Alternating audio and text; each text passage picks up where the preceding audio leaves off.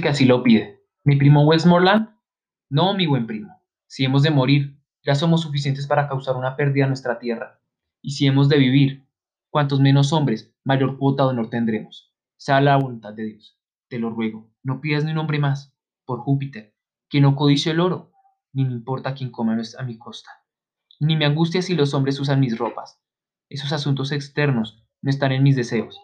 Pero si es pecado codiciar el honor, soy la más pecadora de las almas vivientes. No, ten fe, primo. No pidas un solo hombre de Inglaterra. Por la paz de Dios, no perderé un honor tan grande, ya que creo que un solo hombre más repartiría conmigo lo que más deseo.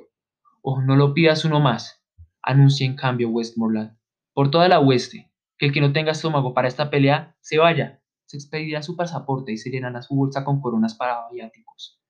No moriremos en compañía de ese hombre que debe morir a nuestro lado. Este día fue llamado fiesta de San Crispín.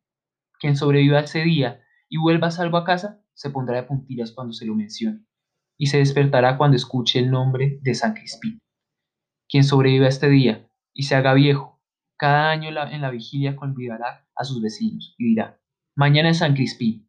Entonces se arremangará para mostrar sus cicatrices y dirá, recibí estas heridas el día de San Crispín. Los viejos olvidarán y todo se olvidará, pero él recordará con provecho sus hazañas de ese día. Nuestros nombres, familiares en sus labios como personajes famosos, el rey Harry, Bedford y Exeter, Warwick y Talbot, Salisbury y Gloucester, serán recordados en copas rebosantes. El hombre bueno contará esta historia a su hijo, y Crispín Crispiniano nunca pasará, desde hoy hasta que se acabe el mundo, sin que en éste seamos recordados. Pocos, pocos y felices nosotros, una banda de hermanos.